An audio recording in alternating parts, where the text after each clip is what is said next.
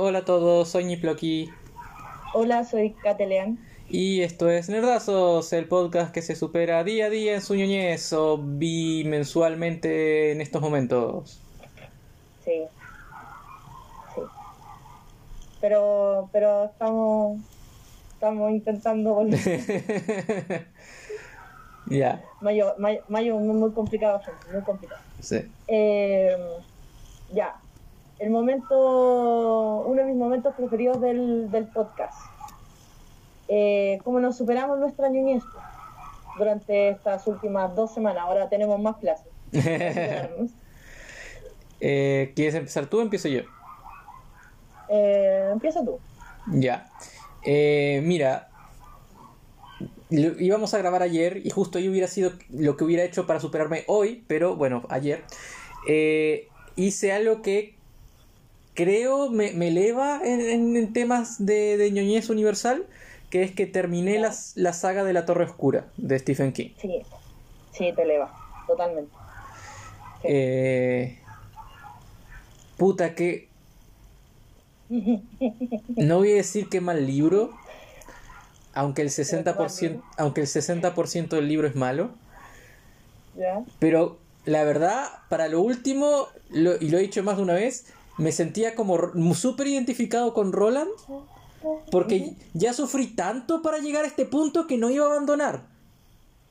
Claro, era como he invertido demasiado en esto, Sí, exacto. así que tengo que seguir adelante. A mí no se me murió nadie, pero igual fue horrible. es que puta, Fue horrible, fue horrible. Es que, a ver, todo el último. A ver. eh, la, la saga como que va subiendo. Yo creo que alcanza un clímax en. eh, este libro que es todo un flashback. Todo un flashback. Sí, Eh, la lo ca- del la el canción- algo del mago. sí, eso. Creo que es el tercer Mago libro. cristal. El tercer libro, Mago creo que. cristal. Sí. Es el. No, es el cuarto. Cuarto, ya. Ahí alcanza el clímax, es como el mejor de la saga, y de ahí va en picada. Pero A ti te parece el mejor. A mí me parece. O sea, ese me gustó, pero me parece mejor la llegada de los tres. O sea, yo pondría el clímax antes. Sí. Pero. Pero llegué al último libro y la verdad, más de la mitad del libro es un self-insert asqueroso de Stephen King que me pudrió. Ya, la- ya en el libro anterior me había pudrido cuando apareció, pero acá es tan permanente, tan constante y tan extendido que me paspó las pelotas. Yo quiero hacer la aclaración, gente, de que esto no es el de. Este no es el rant, no. So- solo terminé la Torre Oscura, soy más ñoño. Pero qué saga más. Y Stephen King sigue sin saber escribir finales. Es todo lo que voy a decir. Mira, no lo voy a defender en un sentido estricto porque primero no he leído el libro, así que no puedo contrarrestar tu opinión. Eh, solamente quiero hacer la mención de que en el caso de una de una eh, de una ¿cómo se llama? saga de 7.5 libros, eh, igual puedo llegar a entender mejor que alguien no sepa escribir ese final. Porque, bueno, es una saga. O sea, todos han tenido problemas con sagas muy largas. Eh, véase J.K. Rowling, véase... a- algunos ni siquiera lo han podido escribir como George Martin, etcétera. Entonces yo lo puedo entender más que en una novela. Siento que una novela tendría que saber manejarlo mejor, sobre todo cuando tenéis la carrera de, Stephen King. Yo puedo entender que, al principio de su carrera no le costara, pero ya en el libro número 38, como que eh, no sé. Pero en la, en la saga, si bien no he leído el final, así que no puedo hablar del final, eh, puedo entender que le cuesta un poco más. Mm, Pero eso. ya. ¿Y cuál, qué, has- qué es lo que has hecho tú para, para ser lo más mío súper corto, súper corto, pero sabéis que lo hice y inmediatamente después dije, oh la wea ñoña que acabo de hacer. Así como, loco, otro nivel de ñoñez. Y es que el día miércoles, lo estamos, grabando el viernes 6. eh, el día miércoles recién pasado fue el día de Star Wars. Sí, May, May the Fourth. Claro. Y una conocida, una amiga, eh, subió un meme de Star Wars en latín. Ya. Y yo lo leí y lo entendí en latín. Voy a repetirlo, en latín. Era como una escena de, de Darth Vader cuando le dice a Luke que es su padre, pero Ya. hecha como, como si fuera un, un grabado antiguo, pues, de un libro antiguo. Ah, sí, que... Sí, que conozco el meme, conozco el meme. Ya, entonces estaba todo escrito en latín. Y, y no como, era, o sea, parecía de verdad una página de un libro medieval. Eh, y yo lo leí y lo entendí y fue como, oh, bueno, no puedo ser tan ñoña. no puedo ser tan ñoña. Y le dije a, a, a la persona que lo subió, y Denise, y, y le dije, ¿sabéis que hace tiempo que no me sentía tan ñoña y eso es mucho decir para mí porque, porque soy muy ñoña, pues. pero esto fue como pum, escalada y al tiro te dije como ya tengo el cómo me superé mi ñoñez para esta semana. Mm, Un momento épico. Una, por- es como la mezcla... el- Sí, es que fueron dos cosas, o sea, ser ñoño de, de Star Wars hay niveles, pero ya como que no es tan, no eres tan especial por ser ñoño de, de Star Wars. Pero, pero ya leer un meme en latín es como mucho. Eh, me iba como el orto en latín en la universidad, pero entendí este meme, weón. Eh, me he superado. Eh, eso. Ahora, vamos con las efemérides. Sí. y Después con el rank. Sí. Ya. Que en realidad solo hay una efeméride, que es que eh, un día como hoy, pero de 1997, Ujú. ¿no te sentís vieja cuando alguien te dice de 1990 y algo? Ahora que estamos en el 2020 y tanto. O sea, cuando pienso que han pasado 25 años Sí, y yo estaba viva en ese momento. Ahí me Sí. siento bien. sí. Bueno. Eh, de 1997 se estrenó la película El Quinto Elemento. Película de ciencia ficción con Bruce Willis, eh, Mila Jovovich, Gary Oldman. Sí. De Luc Besson, el director, el mismo director de, de León, el profesional, Ya. creo. Estoy casi segura, lo compruebo. Y no sé, ¿la has visto? Sí. ¿Qué te parece? Eh, yo encuentro que es un clásico del cine de ciencia ficción. Es una película súper importante porque, claro, es poner como al alcance del público general eh, una historia, o sea, de ciencia ficción así, eh, con todas las de, de la ley. No es como ciencia ficción así, sí, un poquito la ambientación, no, es como, como hablar de Blade Runner, de ese tipo de películas. Si bien a mí no me encanta la película, sí la encuentro buena. Eh, y sí me enamoré un poco de Mila Jovovich cuando la vi, o las Mm. veces que la vi, porque el personaje es muy, no sé, como muy bacán, adorable, tiene una estética muy, muy interesante, qué sé yo. Eh, pero no me encanta, pero la encuentro buena, muy Mm. buena. ¿Ya, ¿sí? Mm, La verdad, esta es una de las películas que en- a mi familia le encantaba. De hecho, mi madre la tenía en DVD, eh, aunque no teníamos DVD. ya, mujer previsora. Dijo, en algún momento, en algún momento va a caer el reproductor de DVD. Tenía un, un DVD original, la verdad no sé, tenía ese y otras películas también, pero no sé nunca de dónde la sacó. Pero ya, teníamos el DVD de- del quinto elemento original eh, y siempre que la pasaban en la tele la veíamos. No la pasaban con tanta frecuencia como, no sé, La momia, que, que era otra de las que hacíamos eso, pero no sé, yo siento que es como una película de ciencia ficción que igual es como bien subestimada. Sí. No digo que se merezca estar, no sé, en el podio más alto con Blade Runner ni nada de eso, que tampoco he visto. Eh, pero.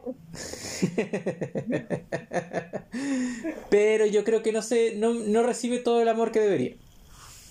Yo creo que, que es, es que es rara porque es, podríamos decir, mainstream, porque es una película igual de un director conocido, tiene un reparto así como súper famoso, pero se transformó como en una película de culto, un poco. Mm, Como todos la conocen, pero su fanaticada es como quizá un poco más selecta.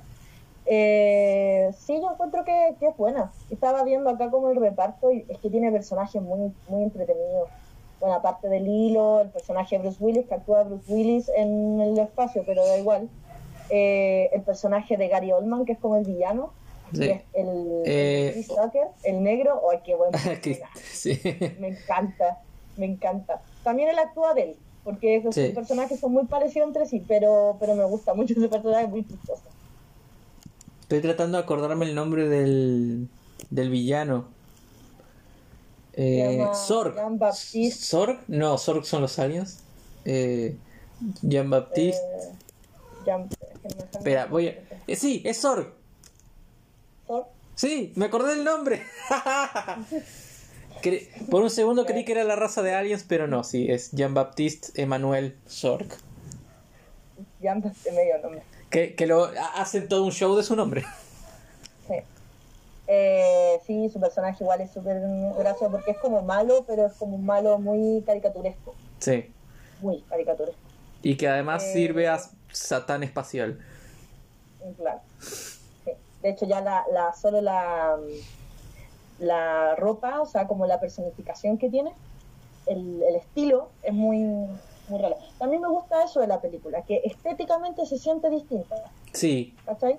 sí. Y tanto en la ropa como en, en la ambientación.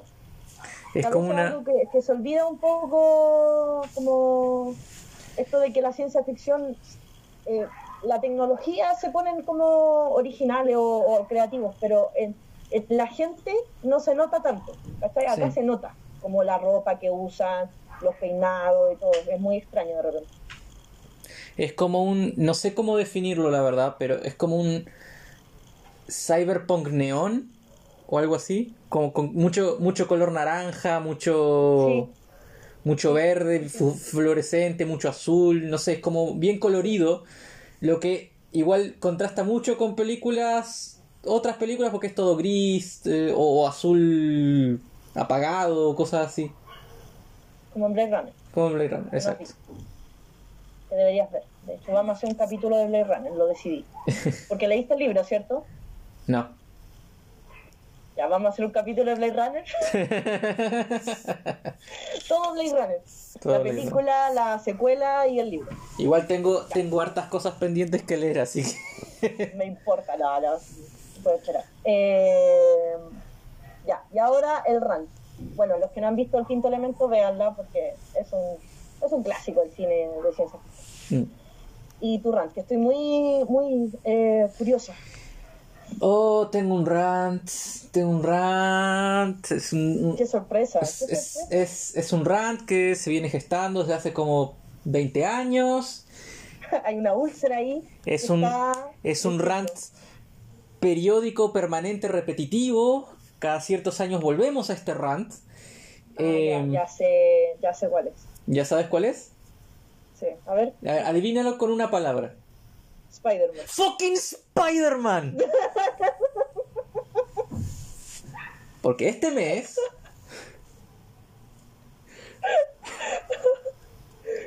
Este mes. Perdona a la gente que escucha esto con auriculares, sea quien sea. Eh, este mes salió el número uno de Spider-Man, porque esa es otra cosa. es, Desde que Marvel descubrió que los números. Bueno, la industria de los cómics en general. Descubrió que los números uno venden más por la especulación. Reinician las sagas cada, no sé, la- la- las series cada, no sé, do- dos años, algo así. ¡Pum! Nuevo, nuevo número uno de Spider-Man. Eh, volvió a salir un número uno de Spider-Man. Que eh, la última vez que vimos a Spider-Man estaba de vuelta con Mary Jane. eh, había otra vez teni- tenido una pelea con sus clones. eh, estaba otra vez pobre, eso ya, ya no es novedad. eh, estaba, no sé, tratando de como, entre comillas, arreglar su vida. Y de la nada aparece como una figura iluminada tipo Dios. Y pum, se acabó la serie. Y empezamos ahora con este número uno y empezamos con Peter Parker en quiebra, más en quiebra de lo que ya estaba. Eh, todo el mundo odia a Peter. Eh, Mary Jane ya no está con él, está con otra persona. Eh, y básicamente se peleó con los superiores, se peleó con todo el mundo. No, hubo como un salto temporal y no sabemos qué pasó. Pero ¿en qué estamos con Spider-Man? Spider-Man volvió a su pinche status quo de que nadie lo quiere, es pobre, le va mal en sus relaciones. Y cuando ¿Cuándo van a salir del Peter Parker eterno adolescente fracasado que ya tiene casi 40? Es como que no, no no les cabe en la cabeza que Peter Parker pueda tener un desarrollo en su vida, porque siempre tiene que mantenerlo infeliz y pobre. No saben cómo escribir a Peter Parker evolucionando, no saben cómo escribir a Peter Parker de otra forma. Y me tienen harto. De verdad que me tienen harto. Esto ya era un problema cuando yo empecé a leer los cómics como entre comillas regularmente, que fue hace ya 15 años. Ya. Y volvemos a lo mismo, una y otra y otra vez. Peter Parker tiene que ser pobre, Peter Parker tiene que estar peleado con todo el mundo, Spider-Man tiene que ser fuente de desconfianza eterna y Peter Parker no puede estar con Mary Jane. Desde que los divorció Satán, no puede estar con Mary Jane. Ni con nadie en realidad. Eh, oye, que sufren los fanáticos de Spider-Man, los del cómic. Ah. no eres, no eres el único que, de hecho, cuando escuché tu parlamento inicial, tu introducción, dije, esta, este llanto yo lo he escuchado antes. Y no. No solo de mí, ese es este. No solo de ti, claro, no solo de ti. Que hay un youtuber que yo sigo que se llama Bam, que mm, eh, Spider-Man es, en teoría, su, como su superhéroe favorito y el cómic como que lo metió en el cómic. O, o- o el cómic de superhéroes que lo metió en el mundo del cómic. Entonces él dice como, yo compro todo de Spider-Man. No me importa si es malo o bueno, ya como que estoy... He, he llegado a ese punto de, de- del secuestro. Está ¿cachai? resignado el pobre, me da lástima. pero sufre. O sea, yo hace, desde que lo veo prácticamente hace, no sé, tres años, que no lo escucho hablar viendo un cómic de Spider-Man. Mm, yo no llego a ese punto porque igual ha habido O cosas. bien, bien, así como, oh, weón, esta, esta cuestión está demasiado buena, me encanta. Así, ese nivel, jamás lo he escuchado hablar. Pero no- me refiero a la, a, las, a la serie regular de Spider-Man. Sí, sí, sí, sí, pero está, él solo habla de Amazing Spider-Man porque hace poco salió como una... No, si lee todo, lee Ya. todo de Spider-Man. Es que hace poco Pero la- salió una, una serie también regular que era... No me acuerdo si Spectacular Spider-Man o Friendly Neighbor Spider-Man o, o Spectacular Spider-Man, no sé, era otra de Spider-Man, no era la Amazing. Y... Igual en- encontré episodios buenos en esa serie. Hay, hay uno, el, el que más me, me quedó en la memoria, que es el de Spider-Bite, que es como toda una aventura en la que Spider-Man tiene un sidekick ¿Ya? y al final te revelan que era como un tema Make a Wish de un niño con cáncer. No. Y ese fue un cómic que yo encontré muy bueno. Super cute, mostrando el lado de Spider-Man de que ah, el tipo se caga piñas con los villanos, pero Spider-Man por lo general tiene como un buen récord en temas de, de apariciones públicas, hacer caridad, cosas así. Eh, Un buen chato. que, que es lo que encuentro igual bueno de. No solo de Spider-Man, de muchos héroes de Marvel en general. Eh, entonces, igual esa, ese tipo de cómics, yo puedo encontrar buenos números o buenas historias de Spider-Man dentro de sus, de sus series. Pero es cierto que en general es, te cansan. Porque es volver siempre una y otra y otra vez al mismo status quo. Y si un personaje, después de solamente yo 15 años, pero hay gente que lo lee desde mucho más. En 15 años el personaje no tiene un desarrollo, o cada vez que tiene un desarrollo lo tiran para atrás, frustra. Claro, es que igual yo siento que eh, en mayor o menor medida pasa eso con todos los grandes superhéroes, ya sea de DC o de Marvel, que tienen este miedo como a, eh, y lo hemos hablado antes, como a llevarlo a otros lugares, a innovar de verdad eh, con, ellos. De hecho, a este mismo youtuber le he escuchado decir eso de de Wonder Woman, de Batman, esto de, que siempre es el Joker, de que ya está chato de leer sobre el, el gas de la risa o el gas del miedo, y bla, bla, bla, de Spider-Man mismo. Y, yo creo que por eso también muchos autores, muchos guionistas que, que, son un poquito más, no sé, como un poquito más bacanes, eh, que se salen un poco de la, de, de la media, eh, buscan personajes que son como anexos o pequeños o, qué sé yo, que, o que hace mucho tiempo que no se escribía, como lo que pasó en su momento con, con Alan Moore y con el Gaiman, que tomaron personajes así súper viejos que a nadie le importaban y lo- los renovaron. Y ahora también hacen eso. Entonces, eh, porque al final cuando te pones a escribir o a dibujar Spider-Man, Ma- eh, Batman, eh, Superman bla, bla, bla, eh, es como, no sé si lo haces con total libertad, o sea, no lo haces con total libertad, ¿cachai? Y se nota también Mm. cuando se han atrevido a hacer cambios y queda la cagada, Sí. ¿cachai? Desde, no sé, pues el hijo de Superman tomando el, el, el- el traje y teniendo una pareja hombre, ¿cachai? Hasta otras cosas. Entonces, ta- tampoco el público como te deja del todo, ¿cachai? Mm. Y bueno, y, y lo que tú dices, cuando toman un personaje más desconocido, es más probable que los cambios que hagan se queden. se queden. Claro, porque no le importan a nadie, ¿cachai? Eh, en teoría, esos personajes. pues. No sé, yo he escuchado de se- miniseries que le ha ido súper bien, como esta de que hasta yo me gustaría leer, a pesar de que nunca me ha, me ha llamado la atención Batman, perdón, Superman. Eh, esta de Jimmy Olsen, Sí, como el amigo de... sí. Y claro, pescaron a este personaje X, que ni siquiera tiene poderes, es un periodista, y le hicieron su miniserie, ¿cachai? Y le ha ido súper bien. Y cosas así. Pero igual es, es triste eso. Oye, yo quería aprovechar un poco. Quiero hacer una pregunta antes de, de hacer Mm. un mini, mini rant. Ya. Eh, el personaje de Wong, de, de Doctor Strange. ¿existe en el cómic? ¿O Sí. está inventado de la película? No, sí, sí, sí. Wong. Sí. Ah, ya. Que- eh, acabo de cachar que el actor que lo interpreta, su apellido es Wong. Qué chistoso. Ya, eh, mini rant. Oye, qué mala. Yo sé que tú no lo has visto. No la he voy visto. a decir, qué mala Doctor Strange. Chut. Es- o sea, no sé si a ti, porque he escuchado críticas así como, no sé, bueno, dispares. Eh, pero la encontré tan mala, así mala con ganas. Con ganas. Wow. Sí, así como...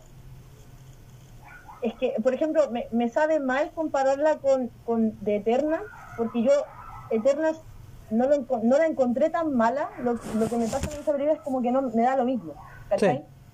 Como, eh, ok, pero no encuentro una mala película en sí.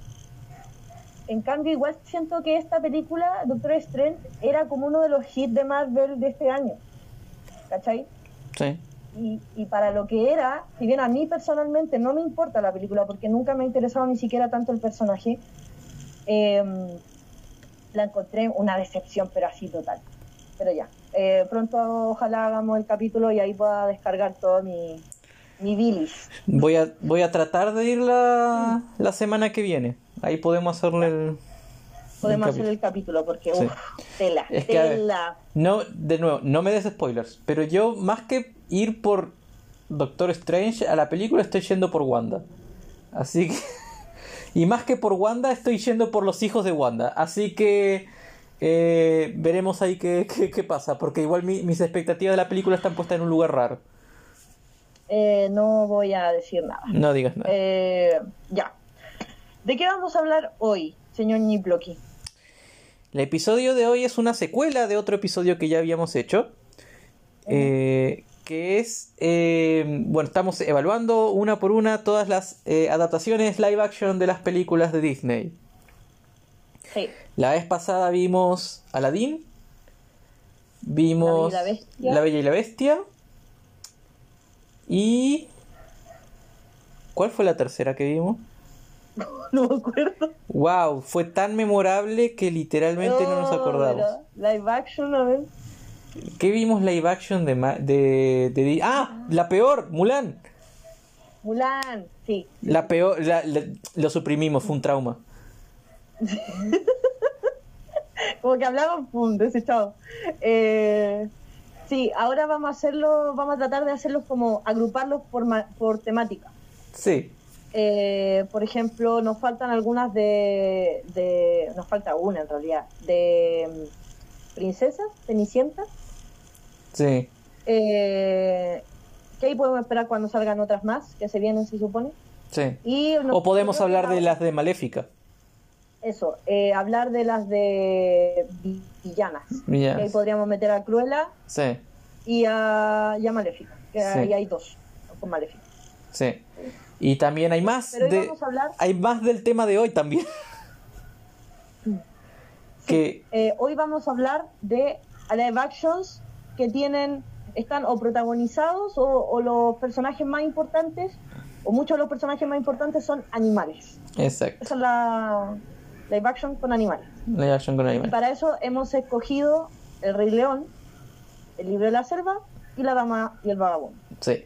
Que podríamos haber seguido eligiendo Dumbo, 101 Dálmatas. Eh... ¿Qué más ha salido? A ver, vamos a hacer live action de Disney, la, la lista. Vamos, Internet, tú puedes, yo confío en ti. No si algo en lo que no confío, es en mi Internet. Es, uh, bueno, nos queda Alicia en el País de las Maravillas, que es una de las primeras que también tiraron. Eso cuenta. Sí, es de Disney. Es live action. Eh, action. Cenicienta nos queda. Eh, Christopher Robin. eh, este no, lo- no lo haría. Dumbo. Puta la lista in- incompleta. oh. Eh, mi amigo dragón. Sí, esa es como la, la única que la gente reconoce como este es un live action que fue mejor que la animada. Pero la respuesta a eso es, ¿alguna vez escuchaste del dragón de Pete? No, Bueno, ahí tenés por eso. ¿Por qué? Eh, sí. Eh, Christopher Robin, Mulan, que ya, ya pasamos por ese dolor. Eh, Aladdin, también pasamos por ese. No, ese no fue dolor. Sí, nos falta Cruella. Eso creo. eso. Pero bueno, Ya, las de hoy van a ser El Rey León, El Libro de la Selva y La Dama y el Vagabundo. ya. Y tú querías ir por orden cronológico. Del live action. Sí, porque sí, sí, sí. el de las animadas tienen otro orden. Sí. Eh, ya, entonces empezamos por El Rey León, que la película animada salió en el 94 y el live action salió 20 años después, en el 2014. Empezamos por lo más bajo, de una. Perdón, en el 2004. No. ¿Por qué El Rey León 3? Nada que ver. Sí, el 2014. ya. Empezamos, tú decís, por lo peor, el Sí, capítulo. sí, todo el rato, sí. No, miento, es del 2009. Ya, Aileen, decídete. Es de- del 2019, perdón. Espérate. Eh, ya, empezamos por el libro La Selva. Ya, ok. 2016, el live action. Y la animada es como del 60 y algo. Ya. 67, por ahí. Eh, a ver, yo vi muy pocas veces el libro de la selva. Eh, La original. la original, o sea, la animada. Porque hay una película live action que no es de Disney, tengo entendido, que es del libro de la selva. Tengo entendido, no sé, pero la recuerdo y sí, y no, no, nunca me pareció nada muy especial. Eh, esta yo igual encuentro que es mejor que la animada. Ah, No- espérate, ¿te estás refiriendo a una antigua live action o a una Sí. que salió más o menos por la época en que salió? Porque cuando No, salió no. live action del libro de la selva salió otra en Netflix. No, no, no, una antigua live action, una antigua de como los 90. Ya, ya. Ya, ¿qué estabas diciendo? Perdón, te... te... Que yo encuentro que igual este live action fue mejor que la animada. ¿Te gusta más el live action que el animado? Sí, me gustó más. Y el final me gustó más. no sé si podemos entrar en spoiler. Sí, son películas super antiguas. Ya. Eh, en la animada, al final Mowgli se va a la aldea de humanos. En esta se queda en la selva. Yo encuentro que es más. Es mejor final ese. Claro, es que la animada tiene una segunda parte que es cuando Mowgli vive con vive en la selva, o perdón, vive en la aldea y tiene amiguitos, Eh, amiguitos humanos. y no sé si lo habrán hecho eh, explícitamente por eso, pero eh, pero claro, tiene como ese, esa bandeja. En cambio, en la en live action, eh, no, pues se queda en la selva. Mm. Pero tiene el mismo final en el sentido de que, claro, se quema la selva o parte de la selva, que es, como más o menos su culpa, ¿cierto? La pelea con Eh, Shere Khan. Claro, cumple esta, esta profecía, entre comillas, de, de oh, los humanos tienen al, a la bestia que muerde caliente. Eso es de... eso, es, Lobo. eso es, otra, es otra saga esa. sí, pero eh, claro, y la pelea con Chirkan y la muerte de Chirkan.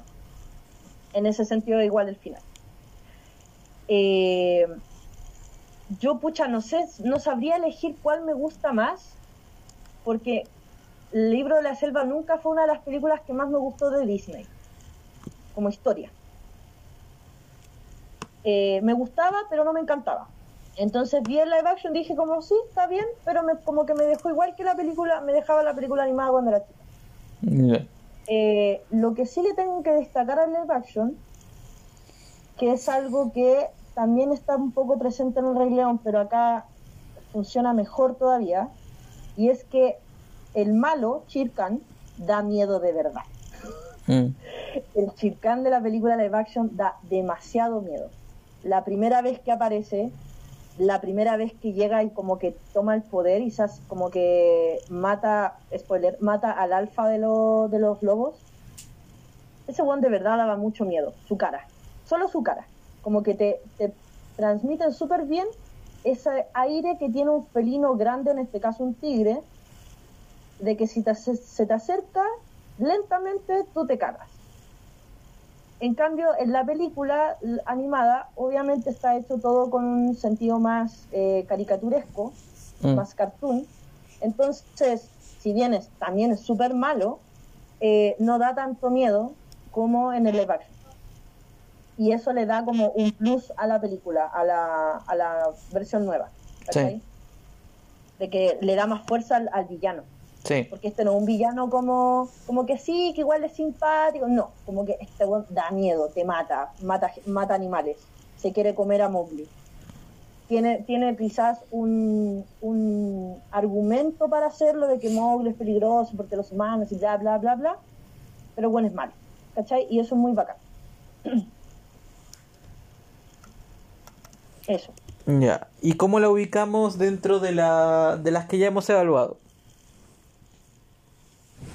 A ver, en, en estos momentos Por el... encima de Mulan, obvio. Sí, o sea, a ver, espera. En estos momentos el ranking sería al fondo Mulan, eh, luego la Bella Dur- la, perdón, la Bella y la Bestia y arriba en estos momentos estaría eh, Aladdin. ¿No? Sí, yo la pondría entre Aladdin y la Bella y la Bestia. Hmm. Déjame pensar. Eh, Hmm. Yo igual creo que la pondría por sobre Aladdin. Por sobre Aladdin. Sí. Es que lo que me pasa con los live action de Disney es que cuando hacen un live action yo creo que tendrían que mejorar sobre la película animada. Por eso cuando hacen películas tipo Mulan, tipo Aladdin, puta, ya están muy arriba las animadas como para que puedas hacer algo con el live action que les haga mejores. Yo encuentro que por lo menos de lo que partían, que era el libro de la jungla de la animada, en el live action lo hicieron mejor. Entonces yo creo que como es una mejora por sobre el original, la pondría encima de Aladdin. Aparte que en este caso la distancia entre la original y la el live action es más grande Sí. en términos temporales. Sí, O sea, el libro de la selva original, o sea, la, la animada es súper vieja. De Sí. Es del finales de los 60. Eh, y en su momento igual la, el live action tuvo que, o sea, piensa que ese cabro chico, el actor de Mowgli, actuó solo. sí, prácticamente. O sea, el cabro chico actuó con títeres. básicamente. Y de hecho, me acuerdo cuando salió la película, mucha gente como que no le gustó la actuación del niño. Yo la encuentro súper buena. Por eso, sobre todo. Porque al final el cabro chico tuvo que actuar imaginándose todo, o casi todo. Eh, claro, en el reparto de voces, los... eh, la pantera, siempre se me olvidan los nombres. El Bagheera. Balú, Bagheera, todos esos, esos personajes son pedazos de actores. Mm. Pero eh, al final eran, no sé, po, Balú era Bill Murray, Chirkan era Idris Elba, eh, la, la serpiente, la K, era Scarlett Johansson, Sí. era Bagheera. La, lo único que me distrajo de todo eso fue Scarlett Johansson. ¿Por qué? No sé, su, su voz como que no pegaba con la serpiente. Yo la encontré increíble. Mm. Al que encontré increíble fue a... mm, Espérame, mata, mátame con tu cuerpo, Scarlett Johansson. el orangután, eh, que era... El Rey Louis, Sí, Christopher Walken. Christopher Walken, sí. El rey, hablemos del Rey Louis. También me pasó un poco, bueno, menos que con Chirkan, pero me pasó que el Rey Louis de la live action igual me daba miedo. Sí, mucho más imponente. Sí, era, era como, uh, de hecho, me gusta, bueno, ahí como que supe apreciar más la, esa parte del, del Rey Louis, como esto de que sea un templo abandonado, Mm. que los monos se tomaron, es como igual súper interesante eso. Sí, Y la primera aparición, cuando como aparece la mano y toma fruta, sí. yo fue como, uy, ¿qué es Mm. Sí. Y, ah, la, el live action que yo decía del libro de la selva eh, se llama El libro de la selva, la aventura continúa y es de 1994. Ya. Eso. Eh, entonces, ¿estás de acuerdo con ponerla sobre Aladdin o tú, te, tú la dejas igual por debajo? Yo la dejo por debajo de, de Aladdin, porque Ya. Aladdin me gustó, la, la disfruté más. Ya, No, no, no es que la considere mejor, la disfruté más. Ya. Ya empezamos con las divergencias en el, en el ranking entonces. Sí. Ya, ¿cuál sigue? Eh, eh, sigue la. No, sigue. Espera, déjame comprobarlo. que son como del mismo año, parece. Eh, ya, creo que viene el Rey León antes. Sí, el Rey León salió el 19 de julio del 2019 y La Dama del Vagabundo salió el mismo año, pero meses después. Ya. Ahora sí estamos... estamos... Millones de dólares. ¡Wow! Ya. Primer, respecto a eso de, de- de presupuesto, primer punto de divergencia. ¿Tú considerarías esto un live action considerando que todos los animales son animados digitalmente? No, Sigue siendo una película animada, solo que más realista. ¿No? eh, para mí sí. No sé si la llamaría animada, pero no es un live action. Eh, muy bien, estamos de acuerdo entonces.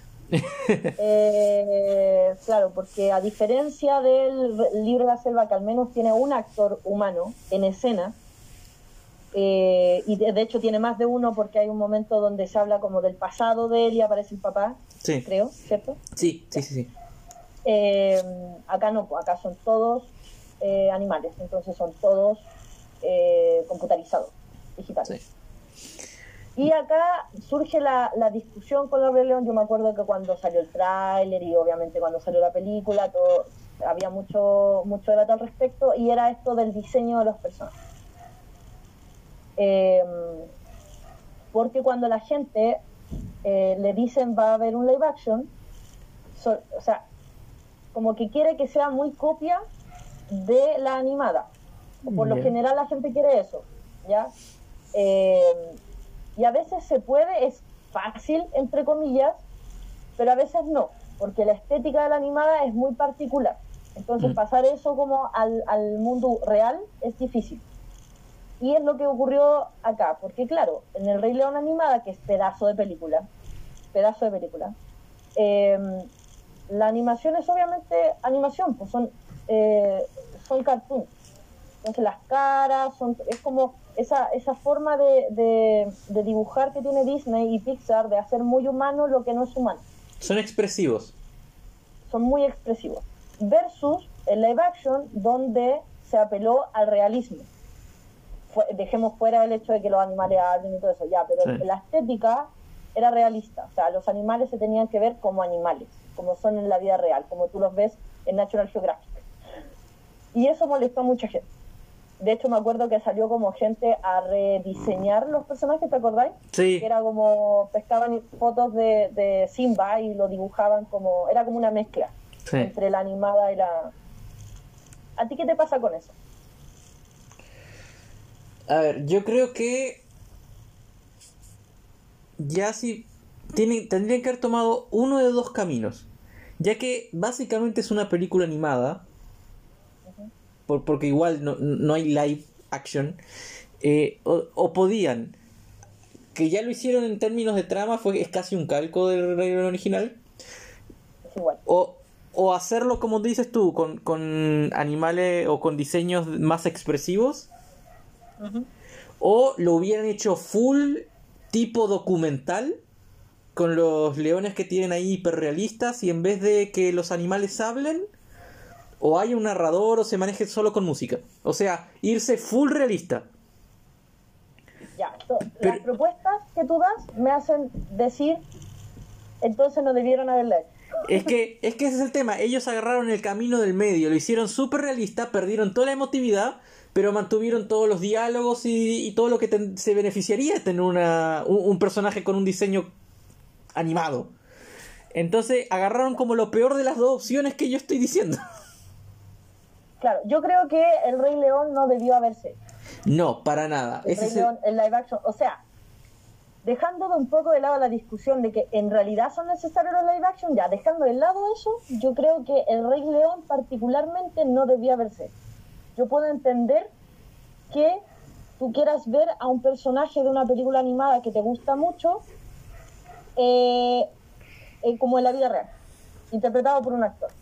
¿Cachai? Yo lo puedo entender. Eh, no es algo con lo que yo necesite vivir, pero lo puedo entender. Pero, ¿qué te iba a aportar el Rey León? ¿Cachai? Como, ¿qué te iba a aportar realmente? Nada. Nada, nada, nada, nada. Loco, yo de, de verdad, esta cuestión hubiera gastado un porcentaje de ese pedazo de presupuesto que se gastaron y hubiera hecho una presentación del, del musical que hacen en Broadway muy bacán y lo habría subido a, a Disney Plus. Eso hubiera hecho. Pero lo que hicieron a mí me parece como, ¿en qué aportó? En nada. En nada. Eh, es igual a la película original, igual. No tiene ningún cambio de trama, nada. Eh, y claro, o sea, hay actores nuevos que le hacen las voces a los personajes, pero. O sea, no Mm. sé si me aporta que. Te puedo decir, la única, la única cosa que me aportó de esta película que me hizo decir, jajaja, algo así, Ujú, la escena de Timón y Pumba, ujú. cuando eh, est- amagan empezar a cantar Be My Guest. Mm. Eso es lo único en toda la película que me pareció interesante. A mí hay una sola escena y yo dije, "Uh, esto es como diferente. O sea, no diferente, pero me, provocó una sensación distinta. Y a lo que me refería con lo del de la selva. Eh, de nuevo, las caras de los animales son muy poco expresivas, pero en ciertas situaciones logran transmitir más miedo, porque se siente ajeno, pues un animal, ¿cachai? que te está mirando con ganas de matarte o de matar a un personaje. Y hay una escena donde, antes de la muerte de Mufasa, esta escena donde Simba va a ver a Scar. Spoilers. va a ver a Scar y el pendejo es súper pesado, así como tú nunca llegarás a ser rey. Una cosa así le dice. Y, y Simba está como eh, echado adelante de, de Scar, entonces él no lo ve, le está dando la espalda. Pero tú los ves, los ves a los dos.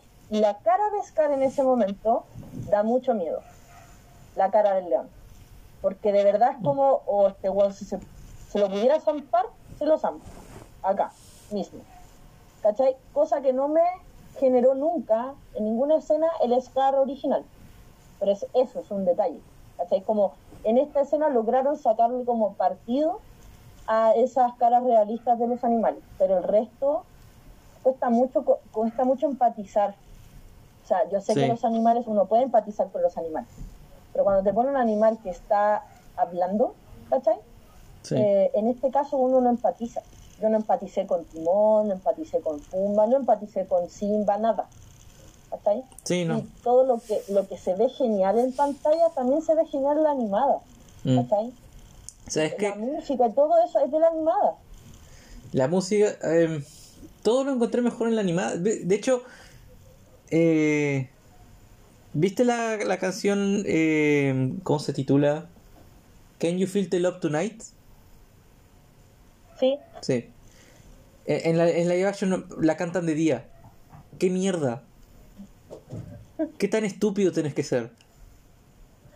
Eh, sí, ¿no? Sí, bueno, es que, la, es que el diseño sonoro de la película original es impresionante. Mí esa, de hecho, yo encuentro que el inicio del Rey León animada, que acá lo copiaron, entonces por eso digo de la animada, eh, es uno de los mejores inicios del cine que yo vi.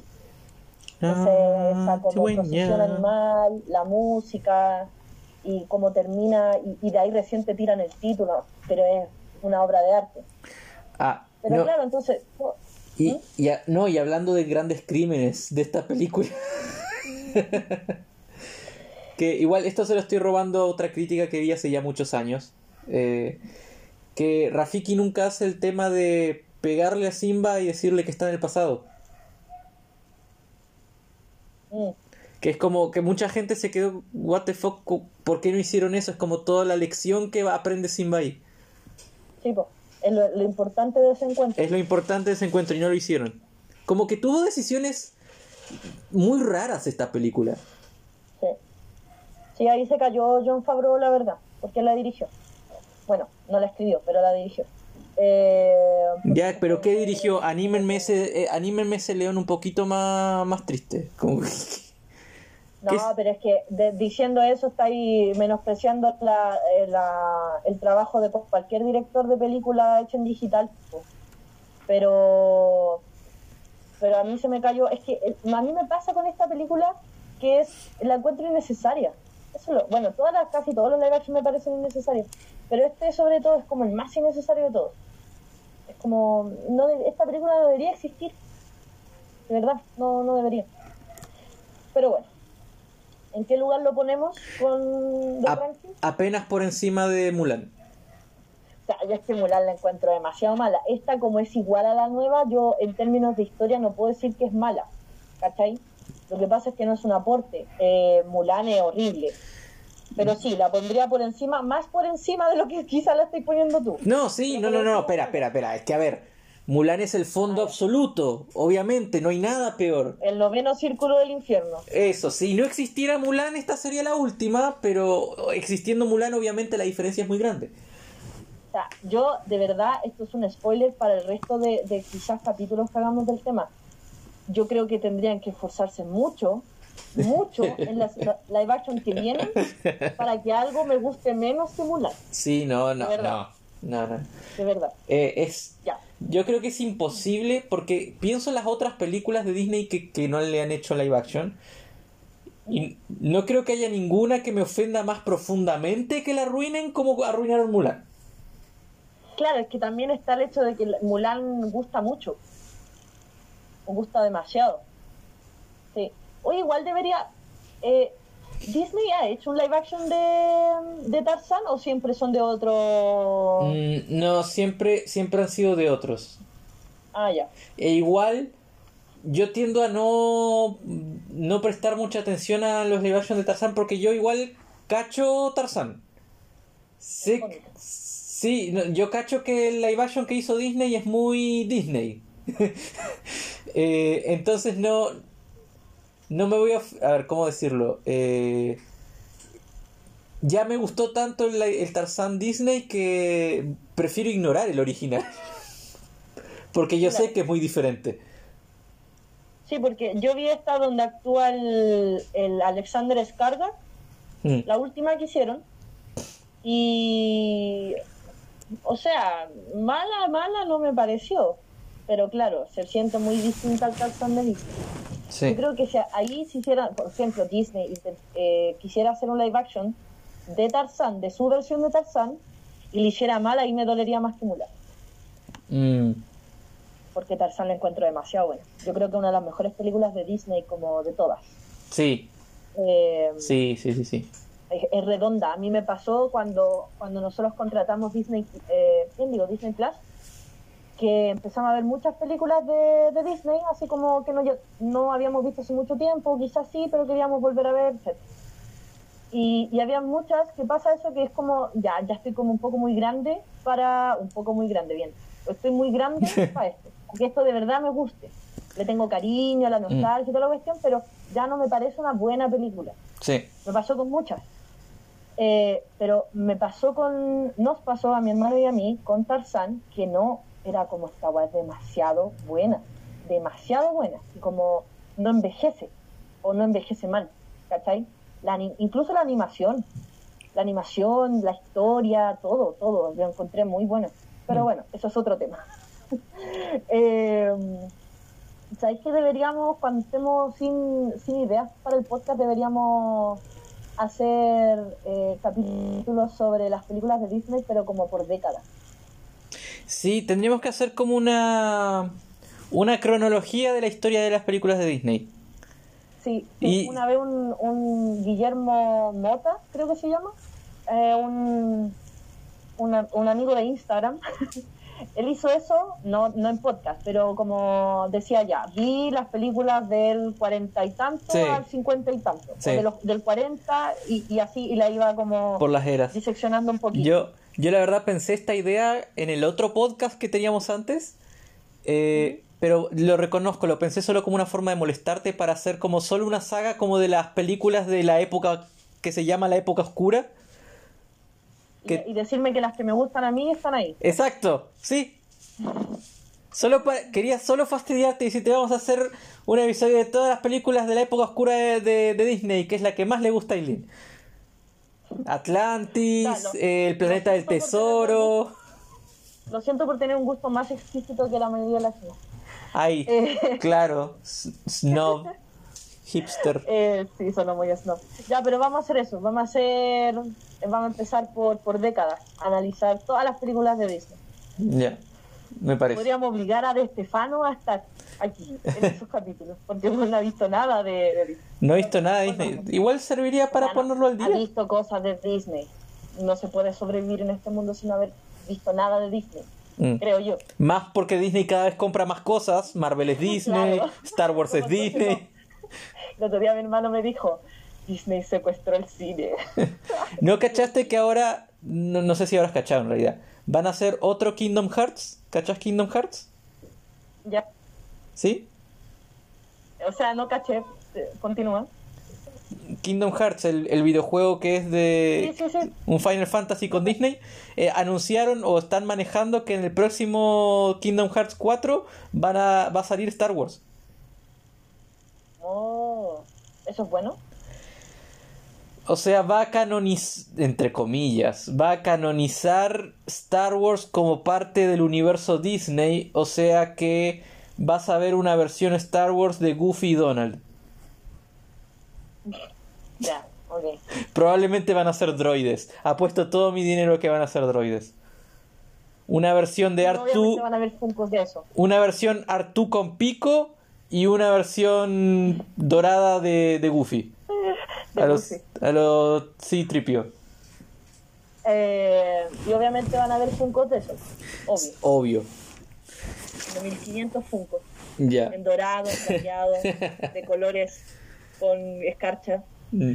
Eh, ya. Haga- hagamos una pausa antes de pasar a la última película, porque estamos llegando a la, a la hora. Eh, si no fuera la persona floja que soy, ahora pondría como el anuncio de, de comiqueros que también tenés en el otro podcast, pero no lo voy a hacer porque soy flojo. Así que Muy bien. vamos a una pausa nada más. Y eh, lean comiqueros, yay. ya, Entonces, última. última. La dama y el vagabundo. Eh, Eh, ¿de, qué, ¿De qué año es? Eh, la Dama y el Vagabundo original, la animada, es de 1955. Wow, igual es mucho más vieja de lo que pensé que era. Es la más antigua de las tres que hemos hablado hoy. Wow. Eh, como, no sé, 10 años eh, después de, la, de Blancanieves, que fue la primera. Espera, entonces, ¿La Dama y el Vagabundo es antes del libro de la selva? Sí, Wow, casi, no, no casi, 12 años antes. wow. Sí, es, es viejita. La duda que tengo de esta historia es si está basada en algo. Porque, la, o sea, perdón, el libro de la selva está basado en un libro Sí, de Kipling. El Rey León está basado en Hamlet y Sí. en una película japonesa que se robaron. sí, que se recontra robaron. ¿Kimba se llamaba la, Kimba León Blanco. la japo- Ya. Eh, pero creo que La Dama y el Vagabundo. Ah, sí, está basada en una novela homónima de Walt Green. Norteamericanas, probablemente. Mm, Como Mary Poppins. Exacto. Eh, ya. Y la. El live action, perdón, es del 2019. Una de las últimas que sacaron. Y tengo la casi certeza de que esta la tiraron directamente a. mm, A Disney Plus. No me acuerdo que la hayan estrenado en cine. Mm, No me sorprendería. Eh, mira, mi opinión de La Dama y el Vagabundo, la original, Es que su único mérito es ser la segunda película más olvidable de Disney, solo superada por Los Aristogatos. Oye, ¿qué te pasa con los aristogatos? No, no, no. Es súper olvidable Los No. Aristogatos. Súper olvidable. Te odio mucho en este momento. Es súper olvidable Los Aristogatos. ¿Ya? E- Eso. Estos son, estos son momentos que, que destruyen amistades, no creo. verdad. No, no creo. No, mentira. Pero ya, ya no me voy a meter ahí porque los aristogatos no es el tema de esta. Mira, yo voy a, aquí llega un momento de confesión. Yo voy a hacer el spoiler de que es una confesión purra. No, tú no. Fu no. Están los personajes furros que yo amé desde muy niña, que por lo menos algo de humanidad tienen. Por lo menos caminan en dos patas y usan ropa. Como Basil de la calle Baker o eh, Robin Hood. Estamos hablando cuando yo era muy niña, ¿ya? Mm. Y están los que, o sea, están humanizados, obviamente. Lo que pero, saltaste de, de furra a bestiality. claro, están eh, caminando en cuatro patas y no usan ropa. Mm. Y, co- y- y tienen una vida de, de animal. Mm. que habla, pero de animal. Y, y ahí entra eh, Vagabundo. El, el de esta película. Ah, creí que me ibas a decir O'Malley. Vagabundo. ¿Quién? Creí que me ibas a decir O'Malley de, de los Aristogatos. No, no, si te dije que no me iba a meter con Aristogato. Prefiero dejar esa conversación para otro momento. Para otro momento. Eh, Cuando arruinen su live action. Vagabundo me encanta. Me encantaba, me encantaba. Eh, Aileen y su pasado eh, que le gustaban los Bad Boys. Me gustaba mucho. Y, y había otro, bueno, Spirit, pero Spirit yo era más grande. Bueno, pero- y era un caballo. Spirit fue ayer. Eh, no, me gustaba mucho, mucho, mucho Vagabundo. Eh, pero es una de esas películas que cuando era niña veía mucho y cuando fui más grande vi de nuevo y la encontré fomeque, Es aburrida. muy fomeque, Sí, muy. fomeque, fomeque. Y live action, y la live action es lo mismo. Y live action es igual, Exactamente lo mismo. igual. Eh, de nuevo no ningún tipo de eh, de aporte. No, A- a- por lo menos acá le podemos decir live action porque salen actores humanos. sí. salen personajes humanos. De hecho, hay una cosa que a mí me llamó la atención y es la pareja. La pareja de dueños de reina, que es una, una pareja interracial. Sí.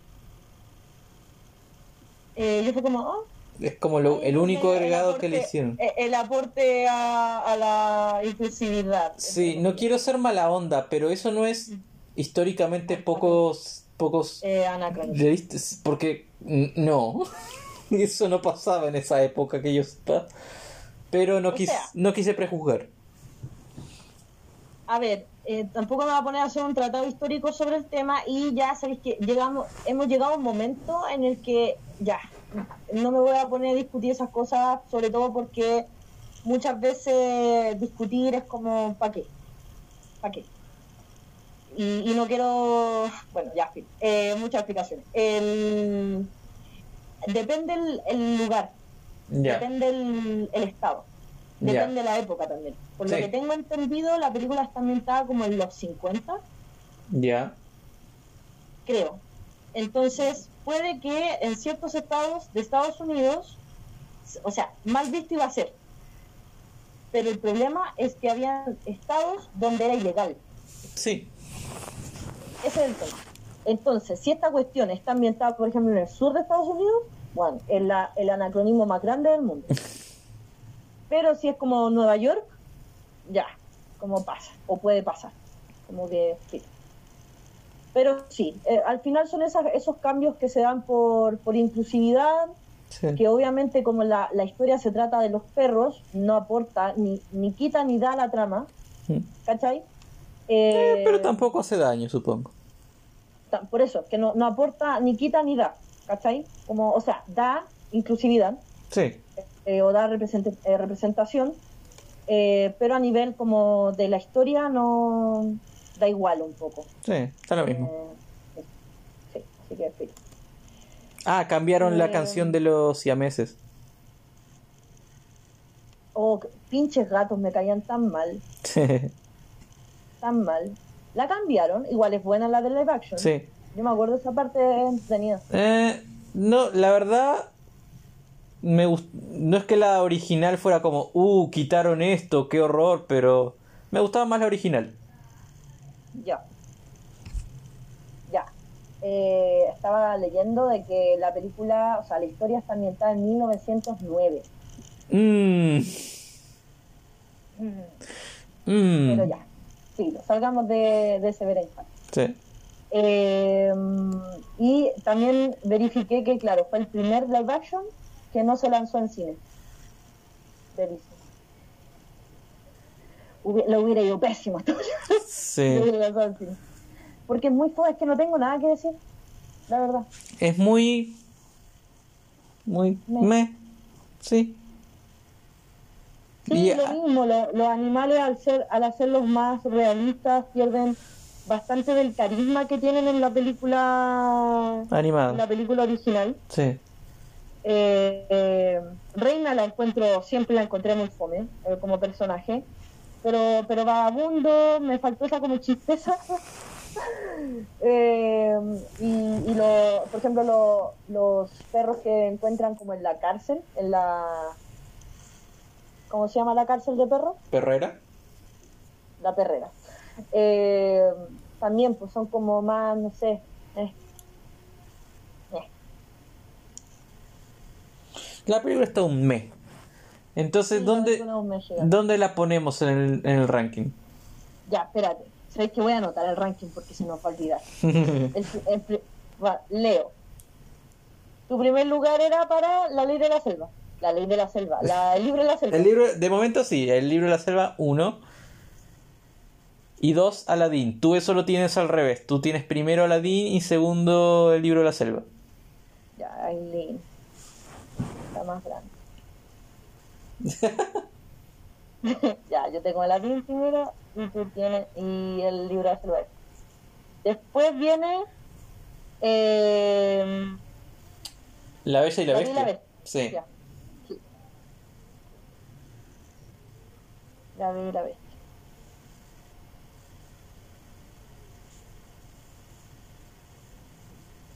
Y después, ya al final voy a poner a Mulan.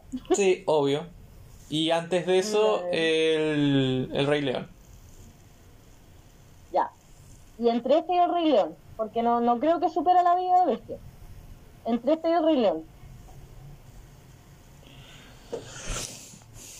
O sea, obviamente es mejor que el Rey León, pero yo de hecho me estoy debatiendo si es mejor que la Bella y la Bestia. Eh, Sabéis que yo la pondría en el, personalmente la pondría en el mismo lugar que el Rey León. La mi- en el mismo lugar que el Rey León. Sí. A mí me pasa que yo el Rey León no lo odio. No, no me alcanza a odiarle en live action. Pero la encuentro muy innecesaria. Es que a mí me pasa que yo creo, yo lo que o algo que me influye en el ranking y creo que a ti no tanto es el tratamiento sobre el original. Y Sí. encuentro que es muy innecesario un live action de del Rey León y lo desmerece el, el live action al original. Y me pasa con la, el Dama y el Vagabundo que eh, con respecto al original es como el mismo nivel de olvidable. Mientras que con La Bella y la Bestia, de nuevo, La Bella y la Bestia es demasiado icónico. sí. Y no, no solo no mejoraron nada, empeoraron en varias partes. Así que yo creo que pondría La Dama y el Vagabundo por sobre La Bella y la Bestia. En mi ranking. Eh, y acá yo creo que también pasa lo que decíamos de antes, de antes, eh, que decíamos hace un rato, de que la, la distancia es mayor, de nuevo, lo mismo que con Aladdin y, la, y el libro de la selva, la distancia eh, del libro de la selva entre la action original es más grande que entre Aladdin y la action. Sí. Y lo mismo con la y la Bestia. Y más encima pasa que el rey, el, el rey León, eh, Aladdin, La Bella y la Bestia, eh, Mulan, son películas de nuestra generación. Son películas de la época dorada. Aparte de eso, son de nuestra generación. Son las películas que lanzaron cuando nosotros éramos muy chicos o, eh, pero ya estábamos vivos. A diferencia de, de La Selva, de La Dama del Vagabundo, que son películas súper viejas. Súper viejas. O sea, las tres que nombramos, exceptuando la del libro de la selva, eh, no estaban ni vivos mis papás. ¿Cachai? Así de viejo. Mm. Así de viejo. no puedo decir el chiste. Eh, así que sí, como que se siente más, no sé, se sienten quizás más innecesarias o, o- o están más bajo más presión.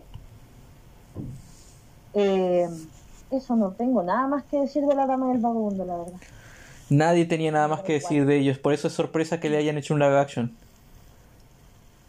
Porque mm, Terminemos ha- haciendo esto. Eh, ¿Cuáles son los live action más probables para los próximos años? ya, eh, los que se saben son la sirenita, ¿Sí? eh,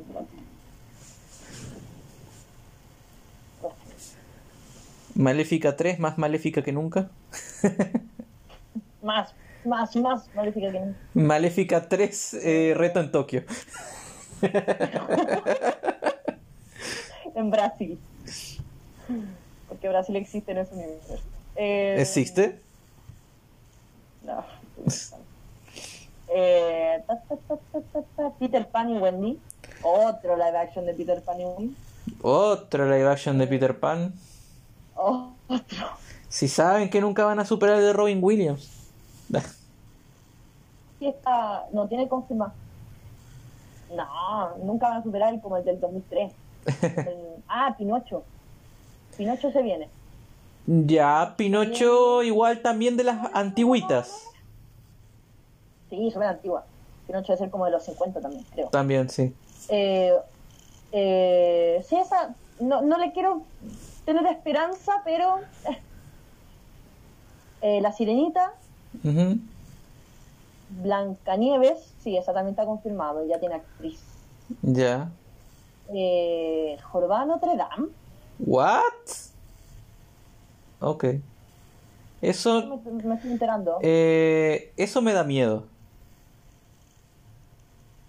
Sí, a mí igual. Yo creo que ese tipo de historias pasa algo similar con de lo que pasa con Tarzán. Sí, sí, sí.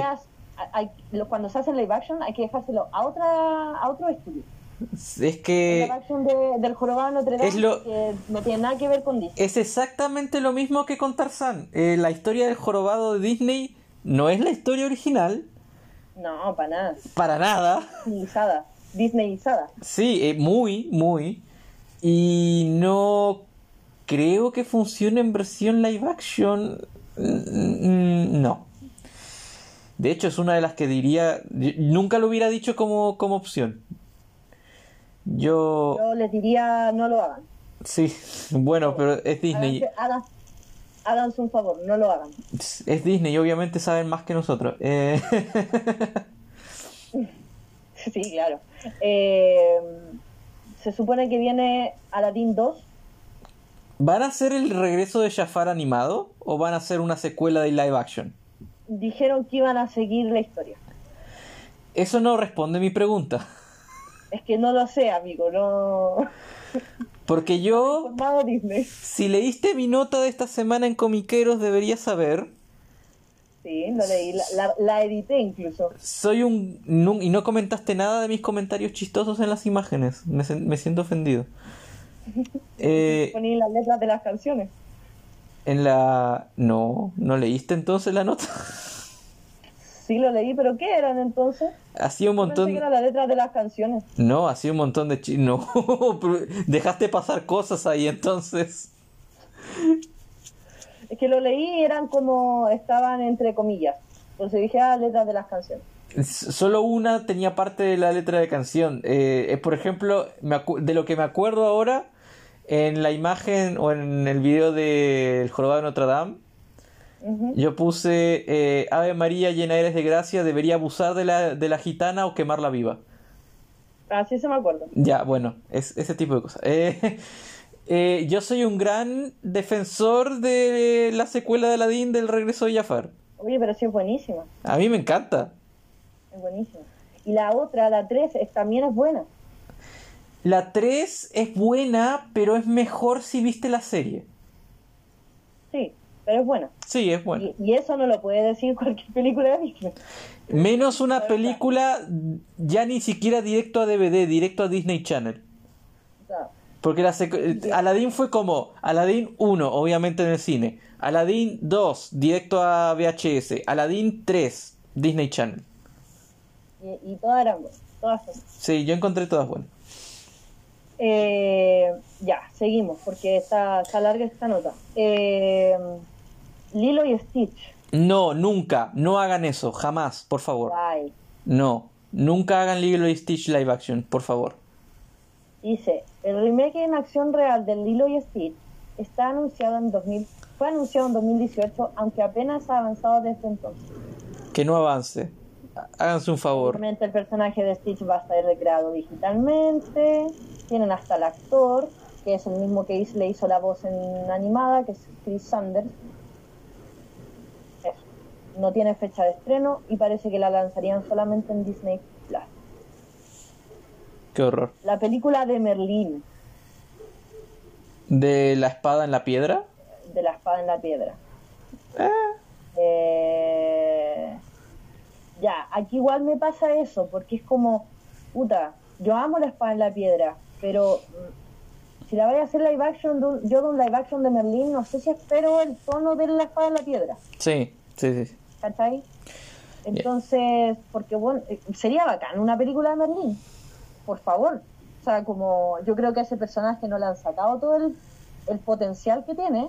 Mm. Hay una serie y todo, pero aparte del chip, Sí, entre sí. y Arturo no, no, como que no aporta mucho para mí. Pero pero eh, pero no sé si se la se la legaría a Disney para que le hiciera. Sí, sí, sí. Hacer una cosa me Mira, ¿sabes, ¿sabes cuáles son las dos películas que yo apostaba que iban a ser live action? Y ahora que me, me estoy enterando que le re horriblemente. Yo iba, yo iba a apostar por Los Aristogatos. Porque ya hicieron La Dama y el Vagabundo. Eh, iba a apostar por eh, The Black Cauldron, que no me acuerdo cómo se llama en español. El caldero mágico. El Caldero Mágico. Suena mejor en inglés. Porque ese es uno de los reconocidos fracasos de Disney. Y yo creo que la función de hacer los live action es agarrar sus fracasos y hacerlos mejores. Como hicieron con el, no el dragón de Pit. Ya, sacando ese, que es como una de 20, eh, no creo que Disney haga eso, la verdad. Es que, no, no, no, no, no digo O que sea, eso sea lo que hagan, digo digo que eso es lo que deberían hacer.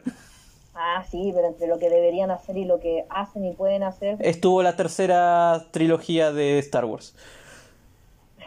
hoy. Voy a hacer un rant. Sí. Ya, pero espera, deja terminar este, este tema. Guárdalo, guárdalo. Eh, Hércules. No, esa es otra que tampoco pueden hacer. No pueden igualar a Ares, a Hades, perdón, no pueden. No, no puede. No pueden. No, y, y di- cacha, dice que, eh, bueno, al, al director no lo conozco, es Dave Callahan, de, la- el que dirigió Shang-Chi, pero va a estar producida por los hermanos rusos. Eh, no. Yo, yo sé que esta la gente la espera. De hecho, hay fancast y toda la cuestión. La gente lo quiere, Hércules. Pero de nuevo, no es. Porque cuando, cuando se vuelve live action, se, agarra el tiro otro tono. Bueno, es- le estamos dando un tono infantil a lo animado y no necesariamente tiene que ser así, pero pasa que uno ya como que va Pero es decodificado que, para eso.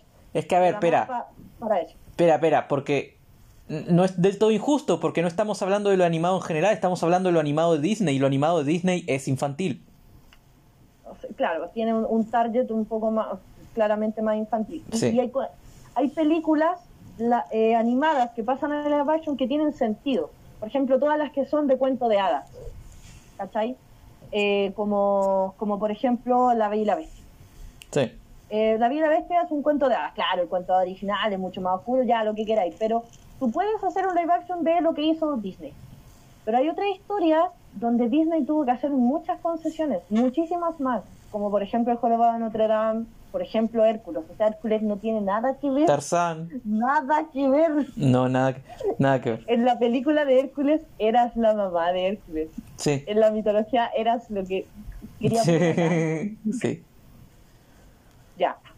Y Cruella 2, obviamente porque fue un éxito. Y Mm. Bambi. De verdad.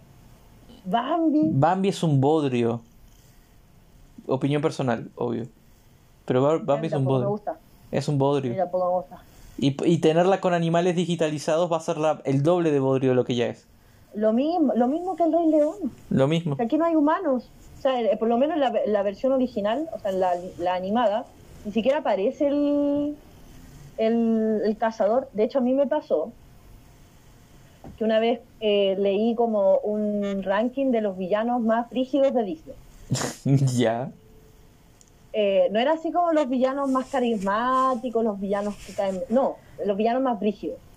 Y salía, y en ese momento, perdón, yo no había visto Bambi. Bambi es una de las películas clásicas de Disney Sí. que yo me demoré años en, en ver. Y salía en el ranking el cazador de Bambi, o sea, el, el que mata a la mamá. Entonces yo dije, oh, weón, ¿qué onda? ¿Qué está pasando aquí? Tengo que ver esta película. Y fui a verla y el weón no aparece. La media decepción. No aparece, claro, tú- sí, po, es, es brígido, entre comillas, porque mata a, un, a la mamá de Bambi. Pero yo dije, ya, va a aparecer y el loco va a ser terrible malo, o sea, no quiero defender a la gente que, que practica la cacería por deporte, pero eh, tampoco quiero meter, tampoco uno puede decir son malas personas per se, sobre todo en la época en la que está ambientada Bambi. Sí. ¿cachai? Ahora hay una hay una responsabilidad más grande con el medio ambiente y se sabe como que ya todos podemos decir, oye, eh, cazar está mal, cazar por deporte está mal. Pero en esa época, y, y claro, yo pensé que te lo iban a mostrar y el bueno iba a ser brígido, malo, Mm. y no. no aparece. El, el, el villano, el verdadero villano de Bambi es el papá de Bambi, uno, y la bala. El sonido de la bala. No, no, ni siquiera la bala, el sonido. El sonido de la bala. El disparo. El disparo. Ese es el villano de Bambi. Ya, ahora voy a hacer el rant. Muy bien. Me tocó editar una nota esta semana, eh, como era el día de Star Wars.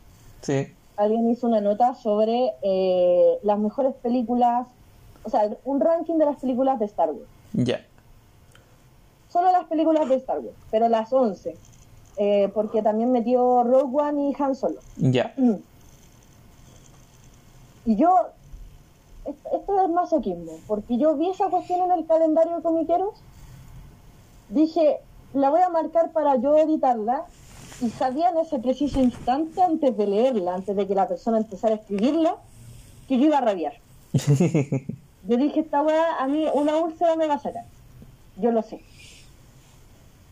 Eh, y, y- y como sabía eso, puse la vara súper baja súper baja. Yo dije como, lo único que espero de, esta, de este ranking es que me ponga la- el episodio 9 en el último lugar. No le pido más. Ya todo lo, de, todo lo que venga para abajo, se lo, se lo concedo.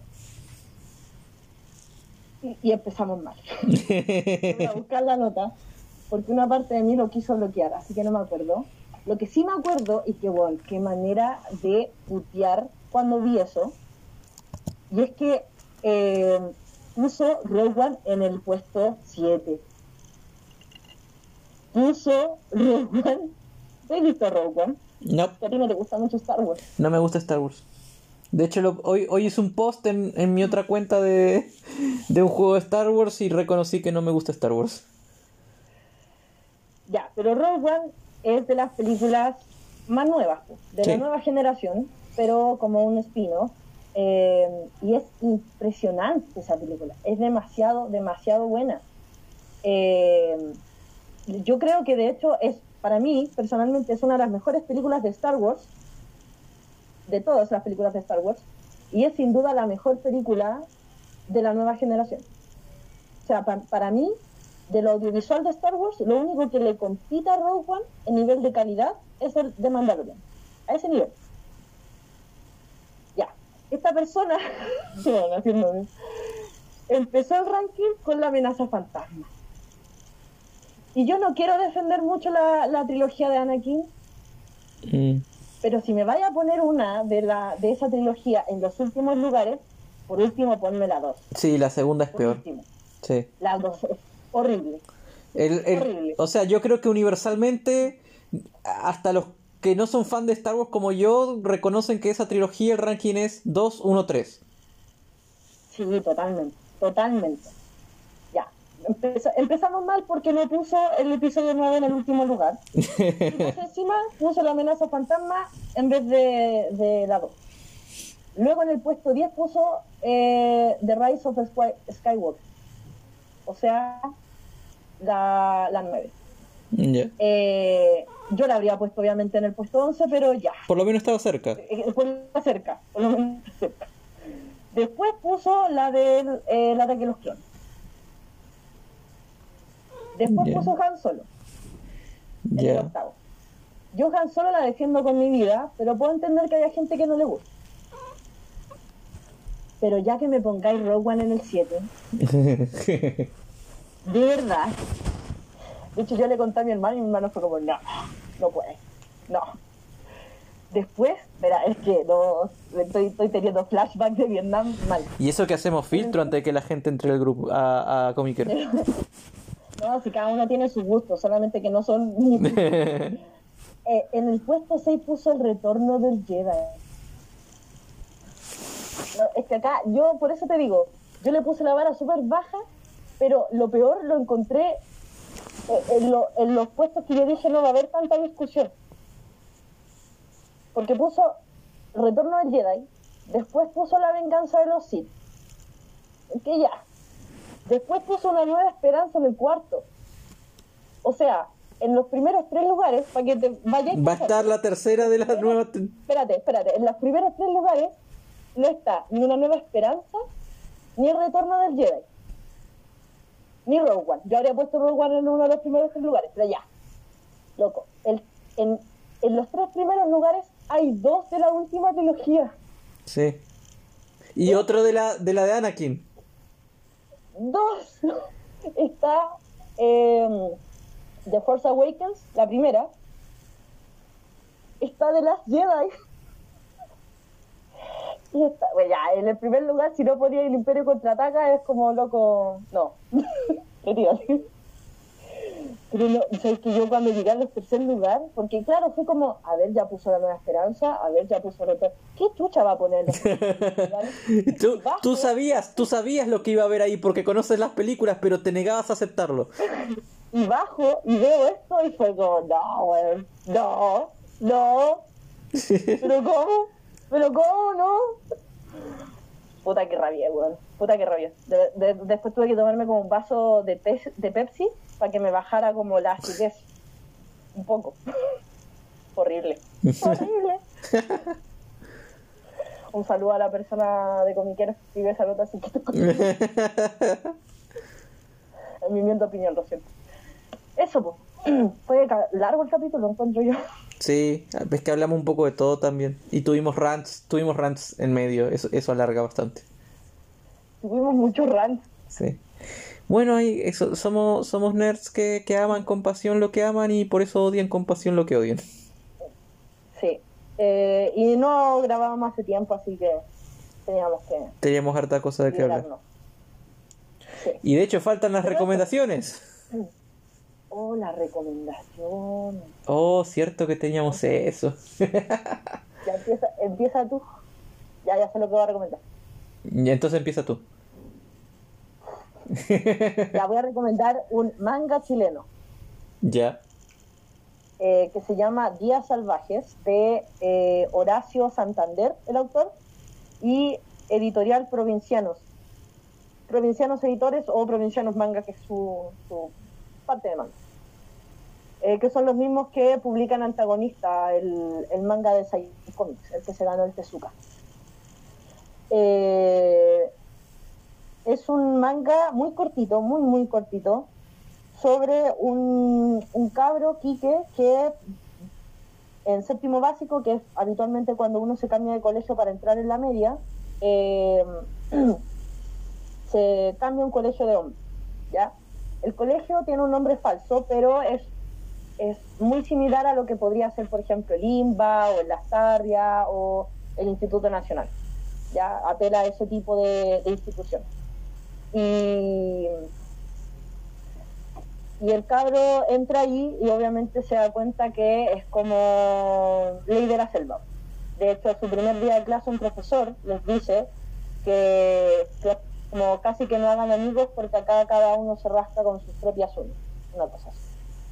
Y, ahí empieza como esta convivencia eh, del colegio entre hombres además, que se vuelve tan dura a veces, donde cualquier cosa que digas o hagas que al resto no le parezca, te pueden valer como un apodo o que te molesten, etcétera. Y, el personaje, el protagonista, es muy bacán cómo van desarrollando esta, esta sensación de, de no ser parte del grupo, querer ser parte del grupo y a veces desear tanto ser parte del grupo que incluso estarías dispuesto a aceptar que te molesten Mm, para entrar, Sí. ¿cachai? Al club. Como Sí. entre que me ignoren totalmente y que me molesten, prefiero que me molesten. Sí. Y, y esa cuestión la encontré muy bacán, porque es muy realista. Eh, obviamente no es un pensamiento sano, Mm. pero es un pensamiento que uno podría llegar a tener, o que, Mm. ha, o que ha tenido en algún momento. Eh, lo encontré muy bueno el, el cómic, el manga, eh, a nivel de historia. El dibujo es el tipo de dibujo que no es bonito, pero me pasa lo mismo que con Tana- Antagonista, que también lo empecé a leer, es que narran súper bien, súper, súper bien, así como son genios de, de la narración secuencial y en particular este el dibujo de este manga me recordó un poco al de Mob Psycho 100, la Ya. forma en que dibuja las caras. el original. Es que Mob Psycho 100 no ha pasado por, por otro dibujante, por eso Ah. lo nombro One Punch Man, porque en One Ya. Punch Man tiene otro dibujante y hay gente que ya lo asocia a ese dibujo. Ya. Eh, claro, es como personajes que son feos, ¿cachai? Como expresiones raras o facciones raras, pero que te transmiten súper bien las emociones de los personajes y, y la- la- las acciones eh, o, o los momentos como, no sé, los movimientos y qué sé yo. Lo encontré muy bueno y lo recomiendo. harto. No Ya. sé a cuánto está así en comprarlo porque a, a mí me lo mandaron. Ya. Sí, muy recomendado. Ojalá a mí me mandaran cosas. Pero si te han mandado cosas, pues, juegos. ¿Cuál? Uno. En la vida. Sí, un, uno. Y ni siquiera me lo mandaron a mí, lo mandaron en general a comiquero. ¿Pero te lo quedaste tú al final? Eh, lo cambié después. ya. Eh, algún día, algún día. Eh, ya, ya me invitaron a un lanzamiento, así que eh, e- eventualmente algún día llegaré. Yo voy a recomendar un cómic Que ya mismo creo, quiero decir que es de Image, pero eh, quiero quiero verificar. Eh, da un segundo. Es un cómic que se llama eh, Little Monsters. Sí, es de Image, correcto. Básicamente, y reduciendo la trama. bueno, igual van solamente tres números, pero reduciendo la trama a una frase: Niños vampiros en el apocalipsis. Este dibujante me gusta mucho. De- Ah, ya, es la dupla, es la dupla de, de, ah, ¿cómo se llama este? El de robot. Ya, Filo, continúa hablando, disculpa. Ya. No, que eh, lleva igual apenas tres números, pero eh, es básicamente eso, niños vampiros en el apocalipsis. Pasó el apocalipsis, se extinguió en teoría la humanidad y que quedan niños vampiros. Lo encontré, Los vampiros. lo encontré súper interesante, o sea, van, como digo, van solo tres números, pero hay como igual dinámicas interesantes entre el grupo de niños, hay personalidades definidas, vienen de épocas diferentes, tienen que aprender un poco a tolerarse, porque si bien, porque ya no tienen al guardián, a la persona que los convirtió en vampiros, ya no está, entonces tienen que resolverse a sí mismos, pero al mismo tiempo siguen siendo niños, solo que son niños inmortales. Eh, Claro. Y ahí en, en, en los números que ya hay, eh, como que se plantea cuál es el, el desencadenante o el conflicto que, que va a movilizar un poco las cosas. Y igual estoy muy enganchado para ver cómo, cómo sigue. Además de que el, el arte lo encuentro muy, muy bueno. Ya me dejaste con muchas ganas de leerlo, en parte porque es la misma dupla que escribió y dibujó Descender. Ya. Eh, Jeff Lemire y el apellido, o sea, el nombre del, del dibujante es muy difícil, Dustin Guyen. Bien. Es la misma, es la misma dupla, lo caché al tiro por cuando busqué la portada. Eh, y Descender es muy bueno. Descender es de, de un niño robot, un android. ¿También es de Image? Mm, sí. Qué buena editorial Eh, Image. Ojalá nunca muera. ¿Qué te iba a decir? Este Little Monster todavía no está traducido. Hasta donde yo sé, no. Está solo en inglés todavía. Pero es que lleva tres meses. Y claro, lleva tres números. Pero Lemire lo más probable es que lo traduzcan. Porque igual es como... Ya es, ya es un autor probado. ya es un actor probado. Pero me llamó mucho la atención. El dibujo es hermoso. Más encima, el ilustrador pinta con acuarela. Sí. Sí. Es muy bueno. Ya, me lo anoto. Ya. Maldito. ¿Por qué? Ya te lo había recomendado antes, solo que no me diste bola. No, perdón. Pero en ese pero fue hace tres meses cuando leí el primero. Ah, ya. Eh, eso. Eso. Eso. Eso. Eso ha sido el episodio de esta semana o de esta quincena. Que, bueno, como son menos frecuentes, son más largos. Eh, así que disfrútenlo. Y no sé qué de qué vamos a hablar el próximo episodio, pero algo se nos va a ocurrir. Eh, po- podríamos empezar con lo de. Es que hemos hablado mucho de Disney últimamente. Veamos, bueno, también va a ser de Disney, pero yo creo que podríamos ver Moon Knight. Moon Knight. También tenemos Doctor Strange. Sí. Eh, sí, también puede ser. Me agrada. Y si no, no sé, algo que no tenga que ver con, con cine o series. Es que es lo más fácil. Eh, sí, es lo más fácil. ¿Para qué andar con eso. cosas? Es lo más fácil y es lo que menos tiempo Demanda. eh, toma. Mm. Pero ahí vamos a intentar hacer algo. No es tanto por, por Disney Plus. Sí, además Pero tenemos bueno. acceso a Disney Plus. Encima. desde que Eh. desde que Netflix se mandó la cagada de los suscriptores, no más Netflix. Mm. No, no me hagas tener otro rant, por favor. ya, eso. Eh, que estén muy bien. Cuídense harto, sean muy ñoños. Y iba a decir tomen agua, pero yo no tomo agua, así que Tú vives a base de Pepsi. tomen Pepsi. Eso fue todo por esta semana. Nos vemos la próxima semana, quizás. Adiós. Quizás. Adiós.